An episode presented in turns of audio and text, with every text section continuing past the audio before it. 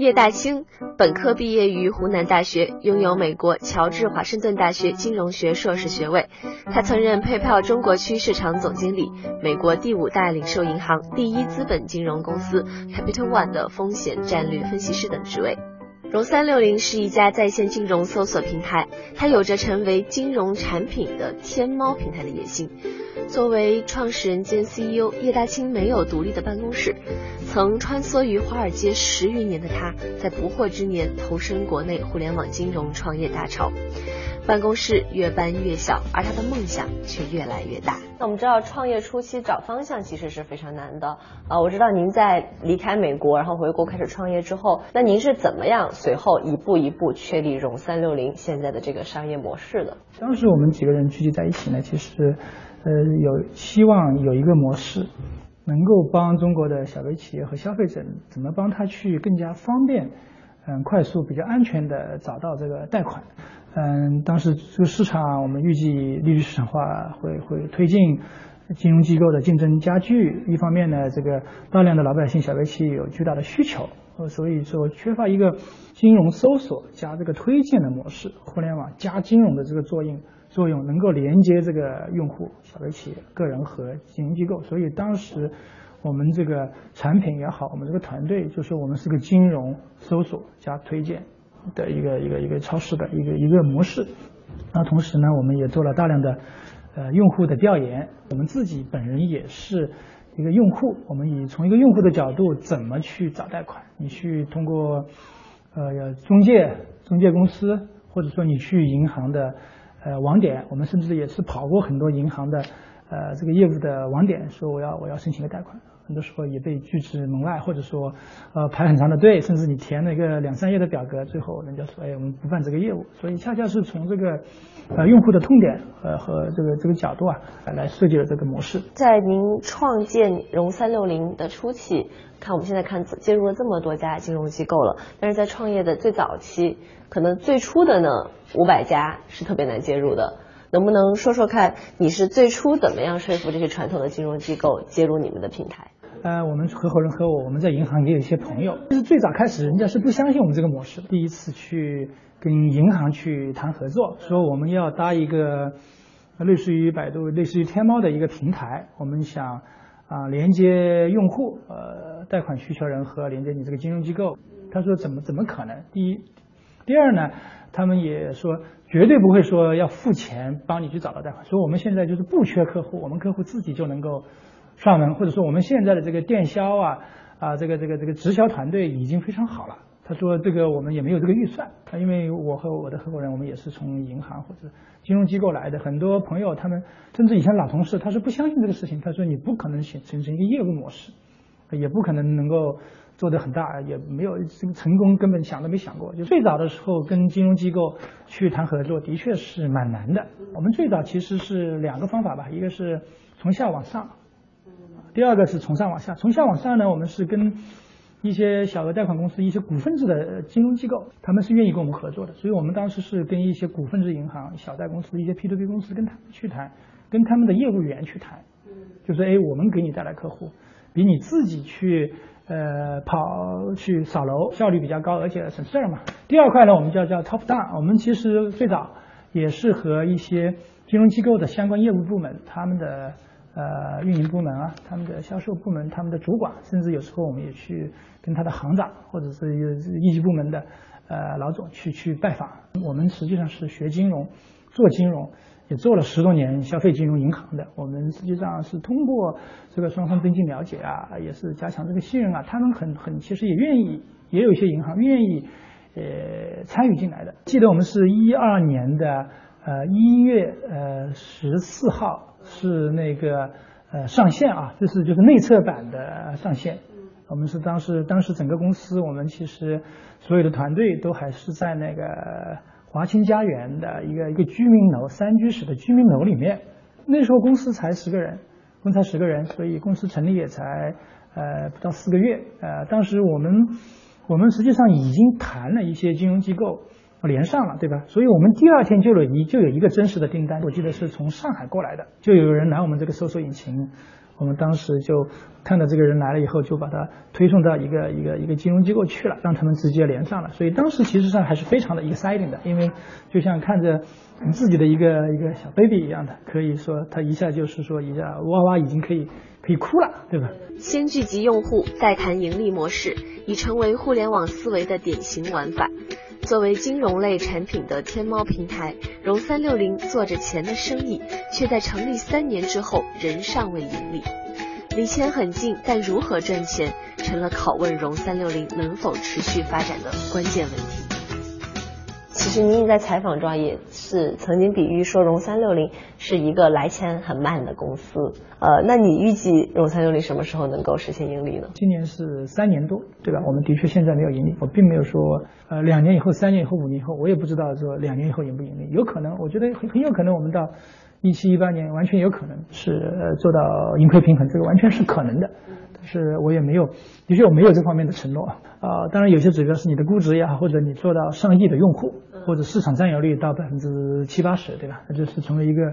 一个 household 的一个一个大众的一个品牌，需要时间。所以当然，这种平台性的公司和中国的信用卡这些银行也做了五年、七年甚至更长时间，才能够有这个盈利的可能呢。所以就是我还是想说，现阶段我们没有盈利的目标，我们还是做好用户、做好产品，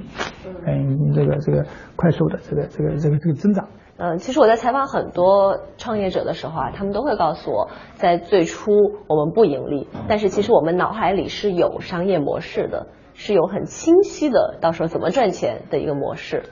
这个您有吗？我们实际上在 A 轮、B 轮时候，我们就有很清晰的呃呃这个商业模式，我们的收入来源啊，肯定是用户免费，跟金融机构去去去收费，有几种收费的方式。当然，我们这种过去几年的快速、快速、快速增长，我可以有盈利的能力。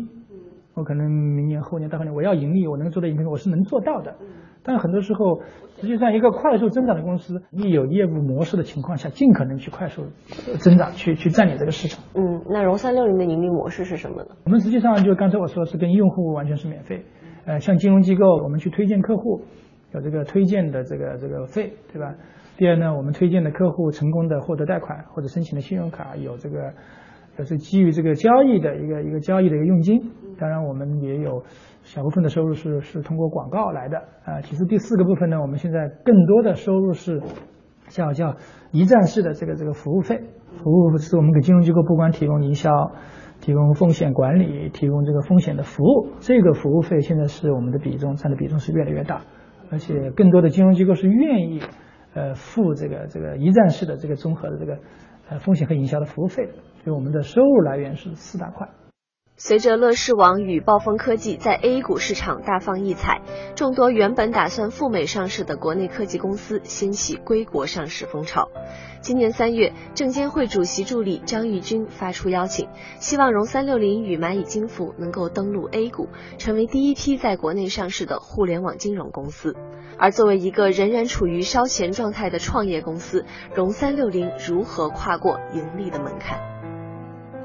其实我们去看，在你们以前的公司的结构好像是 VIE 的，是吗？现在要转成这种呃，就是在中国可以上市，在新三板可以上市的一个结构了，呃，是这样吗？消费金淘淘宝，包括互联网金融的企业，都是中国的，中国自己的品牌，中国自己的产品，就是中国的娃儿。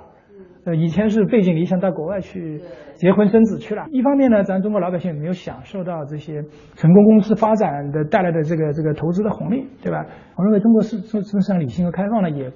给我们融三六零这样的公司提供了这个机会。跟我们现有的投资人啊，我们的我们的创业团队都探讨过这个机会。我听说你们在。从 VIE 结构转成一个呃合资公司的结构啊，就是投资了融三六零的这些美元基金，他们需要采取股权回购或者是呃股权转让的方式来退出。那这中间其实对于融三六零来说可能会有些损失，呃，你会怎么平衡这种这个转型的损失和和收获呢？我们的确看到有这个。外资的 VIE 结构的公司成功的已经回归到国内资本市场，已经上市，有成功的案例。这这个这个过程，我们只是会我们在参考学习借鉴，我们跟我们的律师、我们投资人也在也在探讨。实际上到今天为止，这个我们还没有任何呃没有没有任何行动，还没有开始吧？呃，这个当然这个我也理解，这个过程其实是也不是一天两天的事情，也是需要很长的事情。而且中国这个证券。市场的这个改革啊，创新也需要时间的。我觉得市场成熟，啊，我们也准备好，啊，这个这个，当然我们投资机构、投资人，我们一起准备好，这个天时地利人和，如果同时能发生，我们会，我们希望能够抓住这个机会。那对于那些创业公司，呃，能不能给他们一些建议？就是说，这个 VIE 的结构和咱们转回国内的合伙合伙人制度，还是怎怎么样的各种制度，呃。然后在国内去上市，这个利弊能不能帮这些创业公司分析一下？现阶段其实中国呃全球的好的项目、好的创业团队啊，它是不缺钱的，对吧？其实现阶段就是说，不管你是拿美元基金还是人民币基金，进入境内境外基金啊，啊，你你还是考虑我我我怎么去去钱拿过来，我我去实现最好的团队，快速的去增长，在你的行业里面做到领先。我觉得。实际上不应该早期，尤其早期不应该太多的关注这个这个国内还是美元基金，或者说上市还是不上市。其实很多时候二级市场啊，私募对吧？PE 和 VC 它也其实能够给这些创新创业企业，尤其早期的企业，能够不光给你带来资金，还来能够给你带来很好的一些其他的一些资源，能够帮助你的企业成长，给你带来好的团队。所以我觉得不管是上市或者是不上市，不管是国内和国外啊，其实对你来讲。啊，是是有很多选择，对吧？那我们去看现在中国的新三板的这个具体要求，好像还没有明确的出来。但是有一个争议的点，就是说，呃，政府是否会取消企业连续两年盈利的这个硬性条件？您怎么看这个事儿呢？其实据我了解啊，从全球来看，盈利，以，作为一个上市的条件啊，其实大部分成熟的一些西方的一些交易所啊，就没有这个硬性规定的。其实逻辑是这样的：如果你已经盈利了。你每年都赚钱，那你要上市干嘛？上市其实是一个融资，呃，去融了钱去更快的去发展，去建你的品牌。所以这个是这逻辑上是不通的啊。我盈利就是这个逻辑。呃，这个可能最早的呃本意是更好的保护投资人，你盈利了才值得买，对吧？其实现在看来实际上不成立的。很多呃伟大的公司，不管是阿里、腾讯或者百度，甚至京东，现在估计还没怎么盈利，对吧？所以就是说，好公司和盈利其实没有必然的联系。当然，另外一方面也有一些公司看起来盈利，实际上它的盈利能力、持续的盈利能力甚至是有问题的，对吧？所以我想，中国资本市场进一步的改革，中国的呃市场更一步成熟，对吧？也更理性。所以我倒我我还是蛮看好，就是说盈利也应该不会成为一刀切的一个指标。如果我们从整个行业来看，就我们刚刚聊的这个呃盈利这个问题。如果被这个硬性指标如果被取消掉，从整个股市来看，整个市场来看，它的风险会增加吗？当然不可避免。这个如果你是个开放的一个市场，总有一些不好的公司会会浑水摸鱼会进来。这恰恰这就是这个资本市场或者说是股票市场的它的特征就是这样的。股股权投资呃二级市场投资肯定是有风险的。你不想承担任何风险，你真就应该去买储蓄。如果银行不改变，我们就改变银行。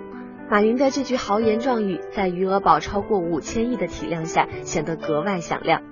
面对宝宝类产品的攻城略地，传统银行发起反击，互联网金融与传统金融业的战役正式打响。互联网金融将成为传统金融业的颠覆者，还是互补人？融三六零站在了颠覆者的阵营里。那您觉得互联网金融在互联网加这个大的浪潮中会怎么样受益？怎么样获得帮助？对，其实互联网加金融啊，这个加不是个简单的一个一个一个加号啊啊，我们其实知道这个是一个融合，是一个聚变，是一个一个一个化学反应。这个聚变过程中总有人会，总有机构。我希望这个是有一些恐龙肯定被淘汰、被落后了啊，甚至是甚至是消亡，对吧？我认为这个互联网加其实是提高整个这个金融这个传统金融生态体金融体系的这个效率，让这个钱啊更加有效的呃进入实体经济，呃到到这个千家万户到小微企业，当我们需要钱的时候能够能够拿到钱，所以最后还是一个整个传统的这个体系的一个一个再造吧，一个一个一个一个转型吧，一个一个如果说当然有一部分肯定也是一个一个一个颠覆吧，所以我们说互联网加金融肯定是我们可以说是普惠金融。因为传统的银行体系只服务了中国一两亿的呃这个这个用户，因为中国其实有信用卡的也就一亿多人，中国能够拿到贷款，银行有征信，中国其实十亿以上的人是不可能从我们现在的金融机构拿到贷款的，他们只有存钱的权利。如果说互联网加金融能够建设我们这个征信体系，能够让金融行业更加有效率，能够更好的管理风险，然后最后实惠的是我们的中国的。呃，几亿的呃，这个千家万户老百姓，在创业初期跟很多传统金融机构打交道的时候，其实大家对你是很多质疑的。那现在他们的态度有哪些变化吗？最早是质疑或者不了解、不相信，到后面是尝试合作，到后面觉得合作非常愉快。尤其最近一年多、最近半年，我们也看到，呃，更多的传统的大型的金融机构，他们也也也可以说是。拥抱互联网，或者说参与到里面来了，也真正意识到这个互联网或者移动互联网，嗯，这个甚至消费金融或者说互联网金融是成为它的核心竞争力的一个一个重要的部分，也是一个一个一个一个业务增长的一个重要部分。有一些传统的银行，他们如果不改革，他们就一定会被你们去改变，你会认同吗？对，不光是被我们颠覆，也有一些其他的一些创新型的网络银行、民营银行。或者一些股份制银行啊，来来来颠覆，对吧？的确，有些四大行，某些四大行，它可能就是二十年前的友谊商店，或者说是个国营的一个粮店，它只是一个国家调拨资金的一个调拨的工具，对吧？它可能会被市场抬到。像像跟我们合作的，呃，将近二十家信用卡的发卡行，像有一家，我我我们我们前两天去拜访，他们的通过互联网，通过移动互联网啊，获取客户的比率。是是将近到了百分之四十，他们每年的业务量可以将近百分之百的增长。某些四大行，他的客户还是通过呃直销渠道来，呃还有上万个这个这个这个销售经理，对吧？地地推啊，当然他们呢通过互联网来的客户呢，呃其实比例是不到百分之二的，所以这个呃市场会会会分化。当然这个利率市场化啊，这个金融改革实际上会让有效率的服务好。创新性的银行更加成长，更加壮大，有一些可能就像恐龙一样，会慢慢会会落后，或者甚至被淘汰。那对于那些还没有拥抱互联网的传统银行，你想跟他们说些什么吗？有有些四大行，它可能传统就是做这个叫 wholesale banking，做批发银行，做对公业务的，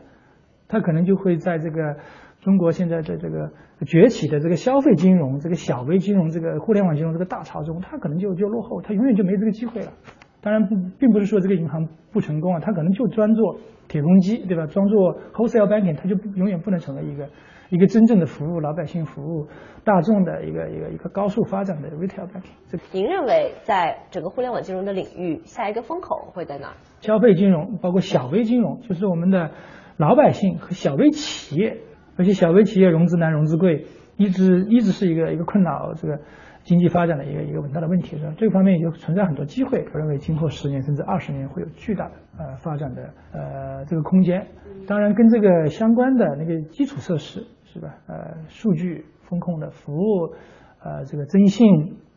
包括一些怎么帮银行更好的去解决风控，对吧？做做做信用风险分析、建模的，呃，大数据的这些这些这些服务的，呃，包括一些反欺诈的。呃，这些其实还是有很多的机会，可以说是，呃，我们这几年迎来了中国这个呃零售金融行业或者说消费金融行业这个高速发展的呃十年和二十年。我认为十年或者二十年以后会出现呃几个呃千亿美金级别的呃这个平台型的这个互联网金融企业，当然百亿美金级别的至少是会更多啊。当然，我我想说的是，这一千多家里面，可能真正能够做到我说的这个。呃，有规模、有品牌、很成功、风险也管理的很好的，屈指可数吧，十家左右吧。我觉得百分之九十以上的可能，